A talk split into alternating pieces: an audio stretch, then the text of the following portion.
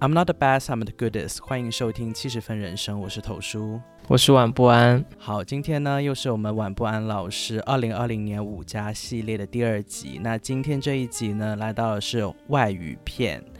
今天的节目呢，主要会以王老师、王不安老师心目中的名单为主。那我也会加入一下讨论，聊聊我们对这些电影的一些看法。那可能相比于华语片呢，有好一些的地方。在于，因为有很多外语片，我们已经有资源了，所以呢，相信听众朋友们在听的时候也会更加有代入感。那也欢迎大家呢，在收听完之后，可以大家一起继续讨论一下。嗯哼，在开始揭晓晚不安老师的这个名单之前呢，我想先讲一下我自己心目中二零二零年外语片的 Top One。呃，我觉得这部片子我们可以当做是一个特别提及，因为。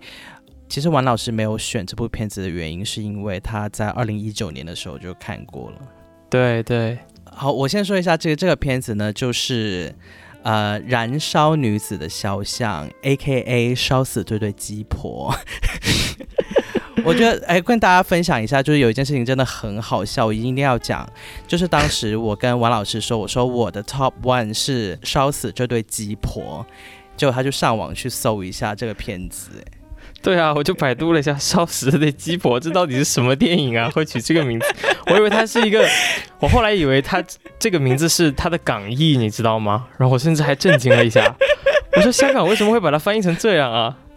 结果原来是你，是你自己取的名字，笑死我了！我觉得好笑的地方是你居然真的去查，就我就觉得太逗了，太可爱了。我会很喜欢的原因是，我觉得也有很大部分原因是因为我是在电影院里面看的，而且这个片子是在二零二零年一月底的时候，就疫情刚刚开始，呃，有点小苗头的时候，在电影院里面看的，所以也是用生命去看的电影。看完之后，我真的觉得。很值得，就是这个电影实在是太美了，我所有的感觉就是太美了，太漂亮了，就是演员也很美，嗯，然后所有的美术，然后灯光，everything 都太美了。其实我觉得这个电影就是讲了一个非常非常。简单的一个故事，其实它的整个剧本的架构吧，我觉得是很简单的。其实就是在讲一个女画师，她去帮富家千金画出嫁的肖像，然后他们就在这个过程之中互生情愫了。太美，太漂亮，而且是我能感觉到是满屏幕的女性凝视。嗯哼。对，我觉得这个视角蛮特别，观看被观看，然后主客体的切换，我自己很喜欢。嗯，因为当我们其实比如说讨论到呃约翰伯格的。Ways of seeing，啊哈，观看的方式，嗯，比如说在这个绘画、摄影或者是在动态影像的一些作品里面，其实一般是以男性凝视为主的，对，就是更多的是男性作为观看者，而女性是被观看的对象。是的，但是在这个片子里面呢，其实女性她也，女性不仅是被观看。而且她也是一个观看者，他有一种主客体的切换转换，而甚至是我觉得也很特别，是这个片子里面几乎没有男性。是的，就是这样子。在古代里面，其实女性是一个更多的是被观看的，就好像说像肖像画、肖像的照片。因为我在看《Ways of Seeing》的时候，里面有提到，像女性她看向镜头，或者是。望向这个就是画布外面的时候，其实他在看的是外画面以外的那个人。其实他更多的是像在吸引画面外的人。那这个人通常是男性，他们要得到嗯被看看客的注意或者是喜爱。所以说，女性是其实是在被物化的。而在这个电影里面，其实呃女性她在被凝视的时候。其实也是在凝视着凝视自己的凝视者，所以其实我会特别喜欢这个视角，跳脱出这个观看被观看之外呢，其实我觉得这个故事也真的是很简单。其实它是在讲一个一段有时效性的感情，我觉得是很凄美的。因为我觉得他们也没有办法挣脱枷锁，他们也没有办法摆脱命运。其实你可以说有点像《Call Me by Your Name》这样子，嗯，对他们的感情的开始，可能注定就是只能成为回忆的。那你说有时候感情是不是真的一定要得到什么吗？其实我觉得也未必，可能就是我看看你，你看看我，就这样子就够了。其实他们就是在这个画画的过程之中，他们只能拥有这样一段时光，最后还是要去嫁人，还是画完这幅画，还是要送你离开。其实就注定不会有结果的。他们也没有想要去对抗什么东西，他们只是享受。一段共同拥有的回忆而已，我觉得就很漂亮啊，我就觉得很美啊，而且它实在有太多太多的，我觉得它每一每一帧都是艺术品啊，就是每一帧都可以截屏当我陪。对对对，它在制作上真的是非常的精良。其实我可以稍微补充一点啦，就是我很同意你刚才讲的，嗯，我个人最。感受最明显的也是你说的那两点，一方面是他非常强调就是视线，就是你说的观看被观看的关系，这个关系不只说就是能让观众对凝视这个话题有所反思，其实他也很自然的就加入到他的镜头语言的设计，包括情节的设计当中，比如说镜头上我印象最深的。哈内尔吧，他好像是把一一面镜子放在自己的私处，对吧？然后另一另一边另一个女性的脸就是映在其中。这个镜头就是只要你看过，你一定难以忘怀。就是这种设计，这种人脸印在其中，然后它被反射，然后两个人的脸同时出现在一个画框里，就是它从单从视觉上就很有冲击力。还有一点我印象很深的就是，就是结尾处。结尾处相当于是两个人重逢的一个戏，对，那同样是一方，其实他没有没有没有看另一方，一方可能是在看戏，然后另一方非常深情的去去凝望，就是两个人的视线虽然不交错，但是他就有这种很深情的投注在里面，然后但这种这种凝视呢，显然是不同于你刚才提到的一些其他的影视作品里面那种。可能带有情欲性质的那种，怎么说呢？把它客体化的那种性，那种凝视。所以这这光光是这两点，我就觉得他做的非常好。然后导演她也是一个女性导演嘛，而且她跟她跟我我记得她跟那个阿黛拉哈内尔他们俩是有一段感情，对吧？然后他们对他们，然后他们在法国游行的时候，就是他们也他们他们也会一起去。一起去参加，尽管那个时候他们好像是已经分手了，但他们还是很好的朋友。对，就就是你会发现，就是因为导演跟演员之间，他也有这种情感的连接，很深的情感的连接。就即便是在他们分手后，他们也能继续做朋友。但这种东西就会体现在电影里，而这个电影是不会骗人的。导演对演员有没有爱，他是一一目了然的。就你怎么拍他，观众都看得很清楚。没错，没错，所以这部我自己印象非常深刻，我绝对会把它选在我二零二零年 Top One。好，我们接下来公布第五名，是来自凯利雷查德的《第一头牛》。我自己也蛮喜欢这部电影的，其实我很喜欢它，很淡淡然。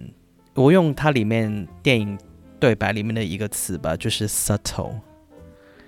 它就像一杯。中国茶一样，就是 subtle，所以我很喜欢。然后我甚至会觉得说，我觉得很遗憾没有办法在电影院大屏幕里面看这部电影。我觉得它太应该在电影院里面看了。对，它是那种你应该全身心去感受它，就是让它包围着你的那种电影。对，而不是只停留在小屏幕上，它会失去很多魅力。嗯，因为嗯。我觉得我看完以后，我第一反应是我会想到小金二郎他说的一句话，他说：“电影是靠余味定输赢的。”就是这个电影它会给我带来很多的余味，就是虽然是它整个的叙事步调，包括它也不是说特别有很强烈的情节在里面，但是它嗯。就是那种啊、整体所带来的给人带来的一种感受，会让你特别的陶醉在里面。如果如果你真的进入到他的那个创造的氛围里的话，你就真的会嗯爱上这个电影。对。嗯，其实我觉得，我其实我觉得这个电影也是很蛮简单的一个故事。对，其实他就是在荒蛮之中，就两个男人一起搭伙开这个网红甜品店的故事没事。错，没错。其实很很令我很令我意外的是，就是雷查德她作为一个女性导演，她不止在拍女性之间的情感故事，她也一直在拍男性的情感故事。其实在，对，在二零年以前，我对这个导演可能不太了解，但是嗯。呃，集中的看了他几部电影，尤其是《第一头牛》之前有一部叫《昨日欢愉》，那部电影也是嗯。讲就是两个男性，然后他们是很很呃很久之前的朋友，然后、嗯。呃又再一次的相约去做一次旅行，也是这样一个很简单的嗯。故事。然后我就觉嗯。得《第一头牛》好像是《昨日欢愉》的一种升级版，就是他把这种嗯。男性之间的感情，他非常更加柔顺的去展开，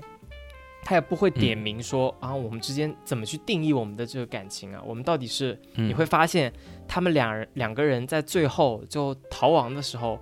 两个人似乎还有一些一些防备，然后最后又完全的敞开，就是他在这种流动之中的这种感情，你很你很难捉摸，嗯你很难去定义，但是这可能嗯就是最现实的一个情况，最真实的情况。对，其实我觉得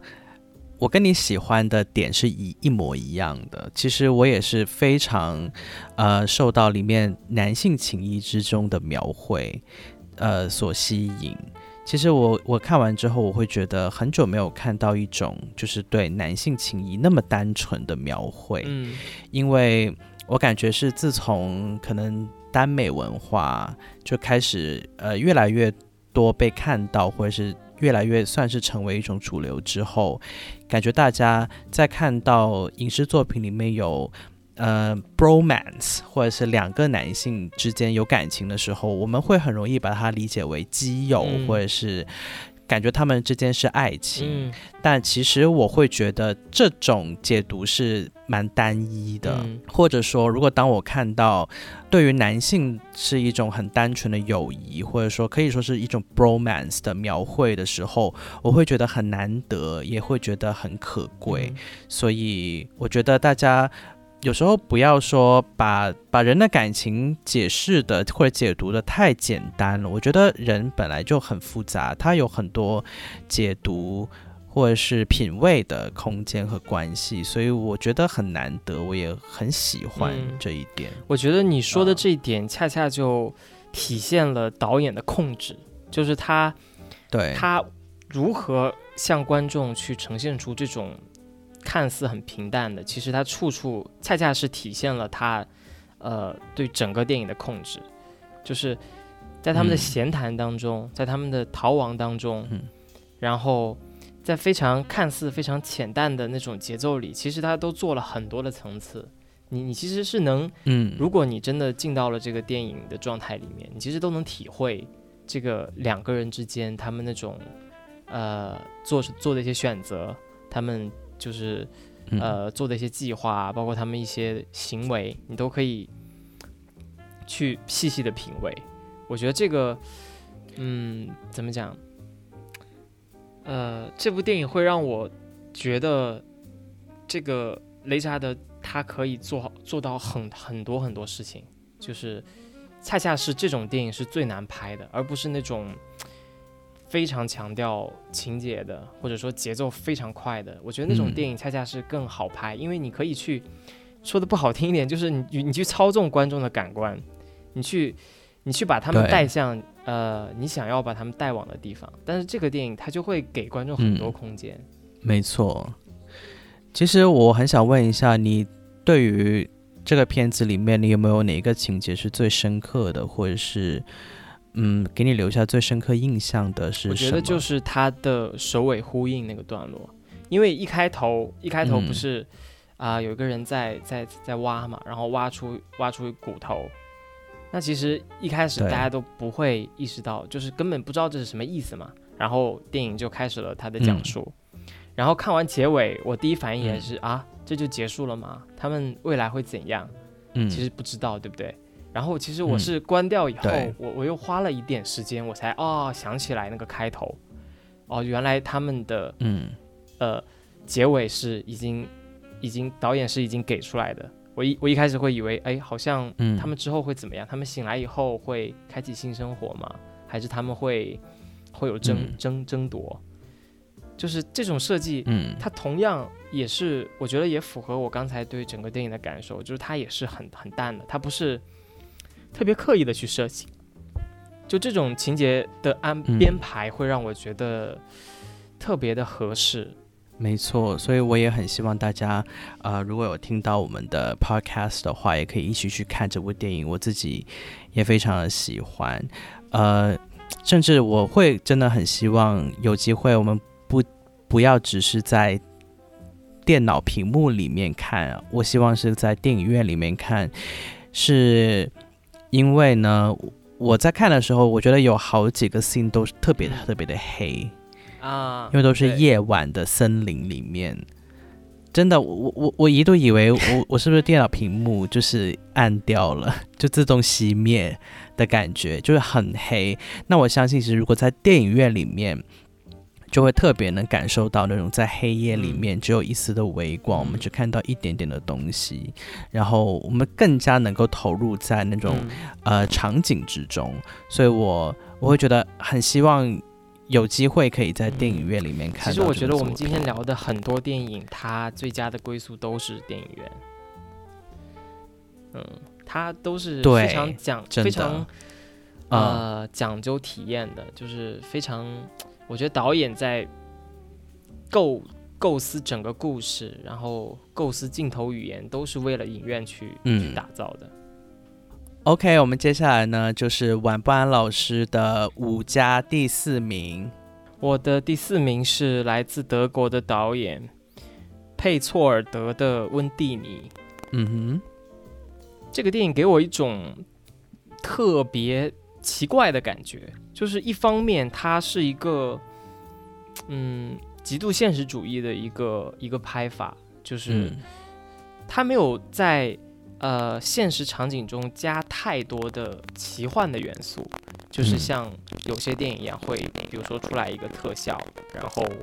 出来一个什么精灵啊或者之类的，他没有他没有做这样的尝试，而是在那种平静的生活里去埋下了很多呃有点惊悚的那种时刻，或者说。嗯。嗯，让你感觉到异样的瞬间，对，然后这些瞬间就是成为那种连接它的神话内核和它现实的外表的那个桥梁，嗯它它就把这两者非常有机的融合到了一起。我们也可以把那些让你感觉到异样的时刻，就称之为这个电影的入口。就如果你嗯能够成功的进入到那个入口里，你就可以嗯体会到，就是这个爱情故事它的独特的地方。对，嗯嗯嗯哼我会把这部电影跟其实会跟《水形物语》做一个比较，因为他们都有很多水的元素，对吧？是，但《水形物语》其实你你会啊、看到它是一个更直接的、更直白的一个故事，因为它就嗯很清晰的会指向说是一个一个边缘的女性跟一个同样就是边缘的外星，就是不是外星生物，就是一个非非人的生物，他们之间的爱情嗯。故事。然后嗯哼首先在视觉视觉上，你就会很明显的就感受到啊，这对感情是会遭遇到多大的阻力，对吧？嗯对，但是但是温蒂尼就不是这样，他其实会把这个感情处理的更更幽深一些，就是更不直接，更需要更细腻，更需要观众去体会。然后嗯我觉得这种处理方式或者说这种概念的设计，会让你对他们这个感情有特别深的印象。因为这部电影其实我也是，呃，我第一遍看是去年的四月份，到现在已经隔了蛮长的时间了。嗯呃，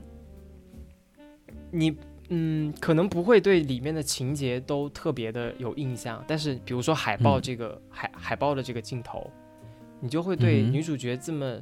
这么一瞥，她这个形象、这个视觉印象，真的会很牢的印在你的印在你的脑海里，就是这种，他他如何导演如何做到这么精准的，这么。哎呀，怎么说？就是这么 这么准确的去表现出这种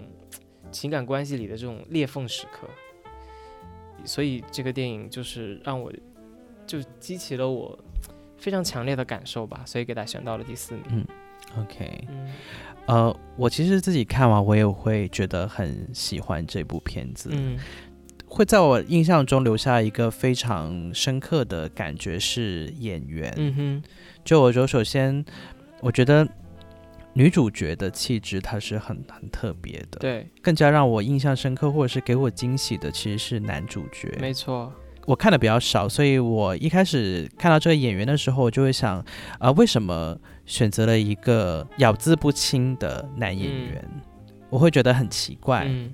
可是后来我在看下去的时候，我会觉得这个演员本身的气质是跟这个角色非常之契合的对。他是一个呃不是很会说话的人，对就是他是一个乐于言的人对。他有一种很忠厚的、很像陪伴者的一种形象，我觉得特别特别合，所以我就我后来完全就被他圈粉了，完全被就是完全被说服了。我觉得这个角色，这个这个演员太对对。了，如果对对如果导演找一个比如说更英俊的男演员，你可能就不会对嗯。他有更深的印象了。恰恰是他身上这种特质，或者说可能也有一点他表演出来的这种感觉，就会让你嗯，对这个角色念念不忘。他就很神秘的就存在在那儿，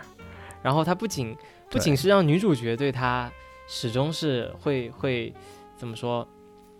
对对他的形象挥之不去，我们观众也是一样。所以我觉得有时候一些电影，它确实像你刚刚讲第一头牛一那边一样，就是很多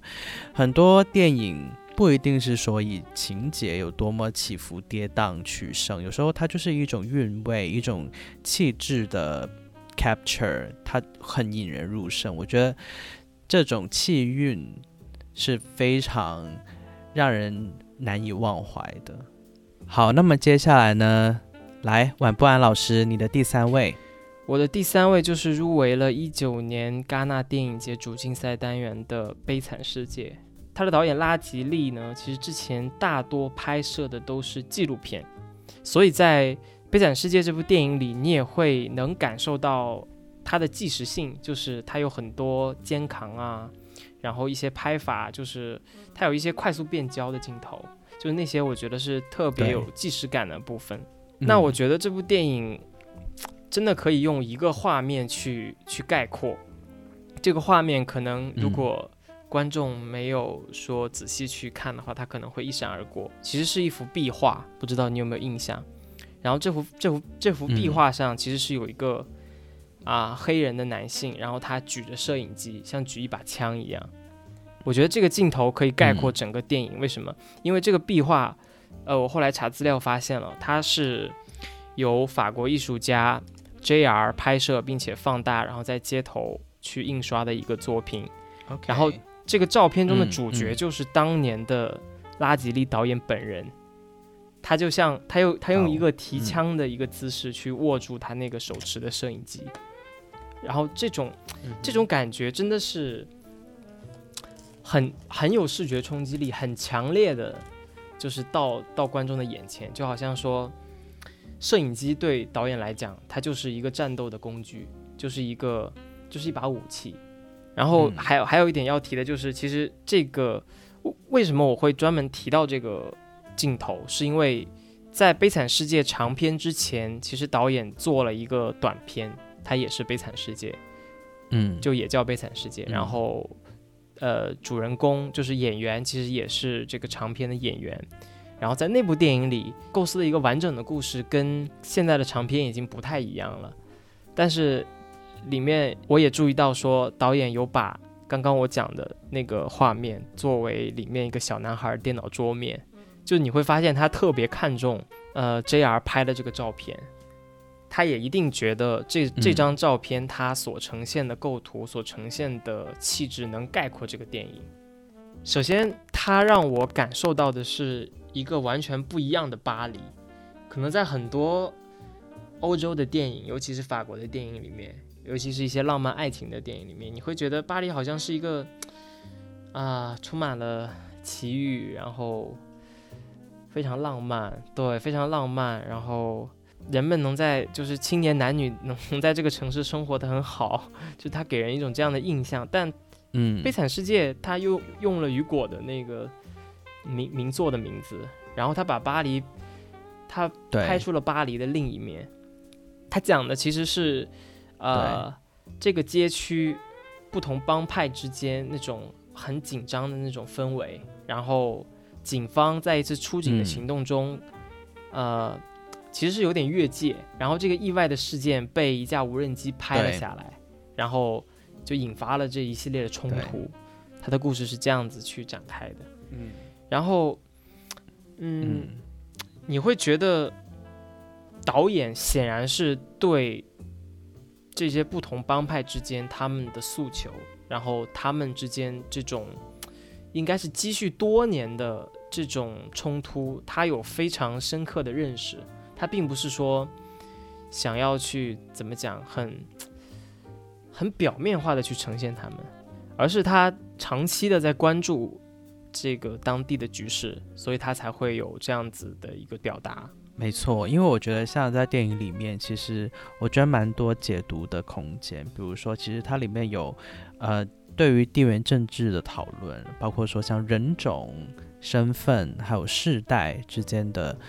的一些刻画，所以我觉得，其实在这个片子里面，其实可以有很多不同的角度去解读。他其实在这个电影里安插了非常多丰富的、丰富的形象，然后他们其实代表着各自那个阵营的去讲述，就是一个非常复杂的社会生态。就是对作为观众来讲，你好像你就是观看，然后你去体会，导演也。导演好像也觉得说，好像这个情况这么复杂，他没有办法给出一个特别明确的答案。就是我怎么解决这么久的历史问题呢？就是遗留下来这么多年的这种问题，他作为导演来讲，他也没有办法给给出一个答案。但是它就是呈现，去尽可能多的、尽可能丰富的、尽可能接近现实的去完整的呈现这个故事面貌，然后观众就会有自己的判断。没错，没错，我我觉得你这一点真的解读的分析的很好，因为我觉得其实，嗯，导演他没有想说通过这个片子去解决什么问题，他可能更多的是很忠实的去呈现这样子的一个状态吧，一个社会的状态，包括说，呃，我觉得他也是很尽力的，就是说展现更多不同的角度和面向给到观众，比如说会让我觉得特别。特别，我觉得有点感动，或者是 我觉得那种感动是在于说，哎，我觉得导演有想到，或者说他有呈现出的一种角度，呃，让我感动是在于有几场戏是拍到，嗯，警方 off duty 之后，他们各自回到家里的状态，就让我会感觉说，他已经不是停留在一种非常脸谱化的你正邪。的那种刻画，社会上一定会有不同的阵营、不同的帮派，或者说不同的身份角度。但是，我觉得除了这些不同的身份之外，他也看到了每一个个体。这个笔触是让我自己觉得特别感动的地方。而且，我觉得还可以再补充一点，就是去描绘这些景观，比如说下班之后他们的家庭，其实笔墨就琢磨不多。但是会，对，你可以从中去去理解为什么这个人是这样的，就是他为什么会形成现在的观点。其实每个人都是一样，跟你的成长环境、跟你的家庭的空间都是有关系的。因为比如说里面有一个警官，他他就是做事情很很越界啊，对，没错没错，对。然后你就发现说他。作为一个下班的警察回到家里面，他作为一个父亲，他也很越界。就是你会发现他对待子女的方式就是这样子的，你就会发现说，哦，他这个人立刻就你就觉得他立体起来了。而且你还会反思说，这个警官他的子女长大以后又会是怎样的？会不会跟他现在一样？因为你会猜测啊，就是这个警官是否也是嗯在那样的家庭长大的？就它是否会形成一个恶性循环？这个社会到底我们怎样才能真正的走到一个和谐的各个种族能够和谐的相生呃，就是生活在一起的这样的一个局面？你会不断的去思考，会反省这个问题。哎，这个片子你是在大概是在什么时候看？我也是在二零年的三月份，很遗憾，我也是 用电脑看的。嗯，因为这部片子呢，其实我是在电影院里面嗯看的，所以其实这部片子也会放在我呃二零二零年外语片里面，我觉得放在 top two 吧。嗯啊、因为我我自己也是印象很深刻，尤其是我会觉得里面有很多场景的刻画，其实我觉得就是应该在电影院里面看的，它会让在电影院里的观众有一种很沉浸式的体验，我觉得这很重嗯要。那我会特别问到你在什么时候看，或者是在什么地方看呢？也是这个原呃的原因，也是因为如果我在我很坦率的说，如果我在家里用电脑看的话，我可能不会把它放在那么高的位置。可是因为它就是因为在电影院里面看，它那种嗯 audio visual 那种声嗯视嗯听震撼，是给我有一种我觉得有很好很棒的对体验。对对其实啊我会联想到什么对呢？呃，联想到一部法国电影叫《开战》，不知道你有没有看过？就是没有，它是讲劳工纠纷的，然后那部电影我是在影院看的，我会觉得，嗯呃，怎么讲呢？就是你不用去特别具体的去分析，但是在影院看的话，它给人的那种愤怒的体验会更强烈，你会更加的去带入到那种空间里面去。就比你在家的话，因为你嗯在家，我总觉得你对着一块屏幕，好像你，你你你会感觉自己好像离那个世界有点远，你不是被这个世，你不是进入到那个世界里的，你好像还是在自己的一个房间里或者怎么样。但在电影院就不一样，电影院就好像一个、怎么讲，好像一个任意门一样，你只要进到那个厅里，你就会进到那个世界。好，接下来呢就是晚不安老师的第二位，OK，我的第二名是萨福迪兄弟的原钻。嗯哼，我不懂，你为什么不懂？告诉我。你应该问我到底懂些什么，我不懂，我哪哪都不懂。就我我我会想知道你看完这个电影第一感受是什么我第一感受，你你要我可以讲真话吗？啊？你讲你讲，我想听我第一感受就是我觉得好吵，啊。就它里面就是嗯你你会感觉就是那种就是一直一直在 rap 的感觉，就一直都在吵架。然后他们台词也非常的多，非常的密集，然后对对，一直在吼，一直在 fuck，然后一直在吵。no offense，我觉得很聒噪。嗯，我觉得你这感受真的很对。就是桑德嗯勒，我记得他真的是说了非常多的 fuck，对吧？就他的台词里太多太多了。对，聒噪，聒噪确实是他给很多观众第一感受吧。就我嗯在看这个片的时候，也会有这样的感受，就它嗯太吵了，然后整个电影的节奏也太密了。我看有人在豆瓣评论说，好像这个电影全程在 rap 一样，就是对，他没有他没有没有给观众留下什么喘息的空间，嗯，可以这么讲。嗯。但我觉嗯。得我会被被他就是震撼到的原因也正在于此，就是嗯，这个电影就是一种一种速度，它是一种嗯。很疯狂的速度，嗯，然后它能把整个片子都完全的啊、维持在那个速度上，甚至我可以说在在那个结尾处，它还有一种加速，嗯。就是结尾男主角一开始他突然间就是啊、在那个空间里跟那些债主的纠缠，然后他继续继续就是赌博，就是继续下这个赌注，然后他赢了，但是最后呢又宿命式的被对吧？我我可以剧透吗？就是被嗯，我还是不剧透了，反正最后 那个宿命式的，对，yes，宿命式的一个一个结局，对，其实我看完以后，就是当那件事情发生的时候，我整个人是被震被震住的，就是完全嗯意想不到，完全意料不到。嗯可能也是因为我的生活状态跟跟那种节奏相差的太远，我一开始很难进入，很难体会。但是当嗯我慢慢慢慢的能够尽可能的跟这个电影怎么说呢？尽可能的跟它同步的时候，它又嗯在最后就是以更快的速度、更快的频率去打破掉我原先很勉强维持住的那种感受，然后。嗯这种宿命式的终结，就其实会让我想到杜琪峰那些电影，就是那种嗯嗯，银河印象那种很很黑色幽默，你知道吗？很很无常。你你你猜测不到生活啊，原来就那样结束了，它的嗯给人的冲击就太大了。这个是我对这个电影的身体上的一种感受，就是它的节嗯奏会让我觉得难以置信，那种那种疯狂。然后其实，嗯嗯，我看过萨福迪兄弟之前的一个作品叫《好时光》，嗯。然后它同样也是这样的一个节奏，但可能那部电影我不是很能进入，就像你现在无法进入原钻一样。我当时给你的感受真的很 很一致，我就觉得那个电影也是很、嗯。很吵很乱，然后所有人都嗯。在在在奔跑，在逃亡，然后嗯。我找不到一个入口。但这个电影，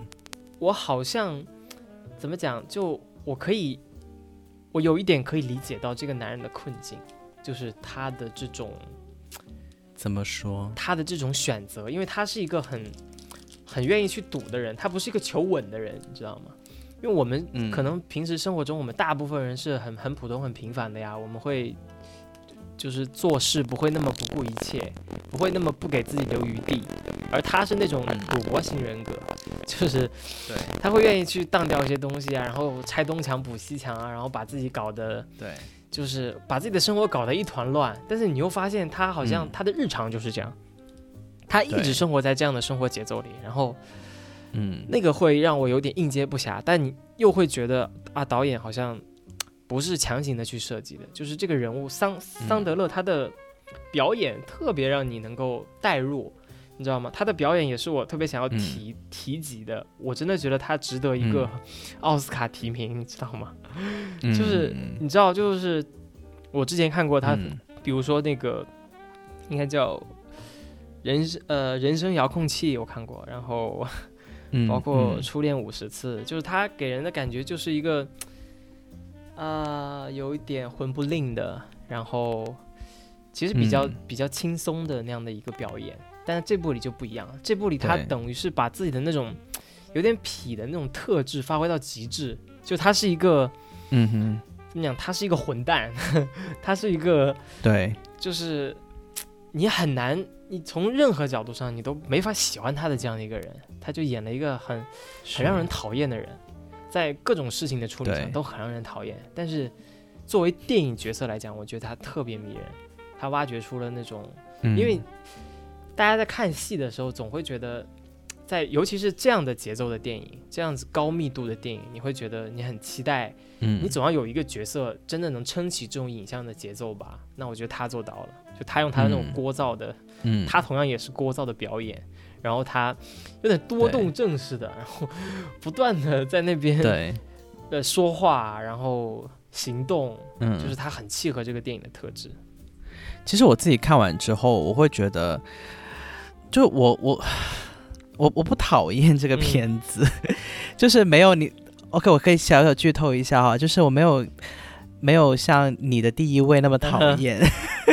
但但我也不知道为什么，嗯，为什么第二位啊，就是那么高的名次、就真的欸是，其实我我我的排名我会挺遵循我内心，就是我当时看完那种身体感受的，就是我很嗯清晰的会想起我看完这个电影的那一刻，就是这个点电影结束掉的那一刻，我究竟有多激动，就是包括当时看《拆弹专家二》嗯看完以后，我我有多激动一样。啊，就是嗯，嗯可能这个真的是过了一年两年，这个电影的很多细节你记不太清了，你可能只能记得一些镜头或者一些嗯重要的情节，但是那个嗯感受你真的会记住。嗯而当你嗯就是随着你观影量越来越大的时候，其实能带给你这样强烈的、直接的身体反应的电影会越来越少。所以我其实特别珍惜这种时刻。对，它我就把嗯它列到第二。然后你其实会对比啊，就是哦，原来当这些导演在年轻的时候，他们的心里储存了非常多的那种愤怒，甚至是无处宣泄的愤怒。然后他们在电影里去怎么怎么呈现，他们怎么去理解他们身处的这个城市，怎么去挖掘这个城市的另一面，就他们看到了纽约，包括《悲惨世界》是那个拉吉利他看到的巴黎。我觉得这种电影才是可贵的，他他要挖掘这个城市的特质，他不是再去加固大部分的，尤其是国外的观众对这个城市的一些刻板印象。比如说，我们想象的纽约是怎么样，我们想象的巴黎是怎么样，包括中国，我们想象的北京是怎么样。我觉得我好像还很少看到有导演挖掘出，就是可能我我我亲身能感受到了那个北京的感觉，就会很期待这种城市影像的出现。我觉得，反正我真是看完这部电影，对他们两兄弟真的完全改观。就是我觉得他们值得比现在嗯更好的一些奖项去褒奖他们。嗯，现在来看，就美国这边就有一些影评人协会会给他们奖，然后像美国独立精神奖会给到最佳导演啦、最佳男主角啊，但我觉得远远不够。他们应该要 登堂入室，你知道吗？应该要到好莱，应该要到奥斯卡那个层面去跟别人竞争了。我觉得很多时候就是怎么讲，像你可能对这个电影，或者说我们对这个电影第一感受都是聒噪，但其实我会能够慢慢的看进嗯去，就是我能够部分的，甚至部分的嗯带入到男主角身上。虽然我跟他是一个，你觉得你什么点？我很想知道你是什么点需要入进去的跟他说什么，就是我们好像经历特别，或者我们性格特别像，我们经历特别相似，你才能够去体会。嗯，那你们有性格特别像的地方吗？完全没有，一点都没有。但是他的他的他的困境啊，就是嗯他这个角色的困境，我能嗯体会。尤其是嗯他到最后啊，就嗯最后他那个，在他那个房间里，对吧？在他那个店里，对，然后他那样去赌博，就是我，我当时甚至可以说我我是特别紧张的，就看看那个戏，我特别嗯紧张，就是嗯我我我我特别就是希望他能够怎么说，就是了结掉所有一切，就是他成功，我特别希望嗯他成功。嗯。虽然说怎么讲，我觉得就像我刚才其实已经提到了的，就是虽然他的性格啦、他的行为啦，你都会觉得他是一个十足的混蛋，但是他在电影层面，他就是可爱的，他是一个可爱的角色，可爱的反派角色。我想这样讲，嗯就是他。他这种处事方式特别自洽，然后作为一个荧幕形象来讲，特别有魅力，会让我觉得特别有魅力哈。然后我就其实到最后我不会讨厌他，我当然不会赞同他，但我我其实不会讨厌他，所以我才会嗯能够说站在他的立场，最后去带入到最后的那个戏里面。所以最嗯后他那个结局让我特别震撼，以至于整个电影给我留下很深的印象。好的，我我觉得首先就是 anyway，就反正就是我觉得到这一刻，其实我也没有真的很懂，所以我觉得也不妨啦，就是听到听了我我们还是没有办法说服你。对没没有太大办法，所以我觉得看看嗯呃，如果有在有看过这部片子的听众，或者说哎听完之后会去看的观众，也不妨跟我们分享一下你对于原钻这部电影的看法，你喜欢还是不喜欢，嗯或者是啊、也觉得嗯像我一样没有什么感觉的，也欢迎大家可以留言告诉我们。好的，以上呢就是晚不安老师二零二零年外语片五家的第五到第二名。那下一集呢，我们就会公布第一名，希望大家可以继续留意哦。那今天的节目先到这边了，我们下一集再见，拜拜。拜拜。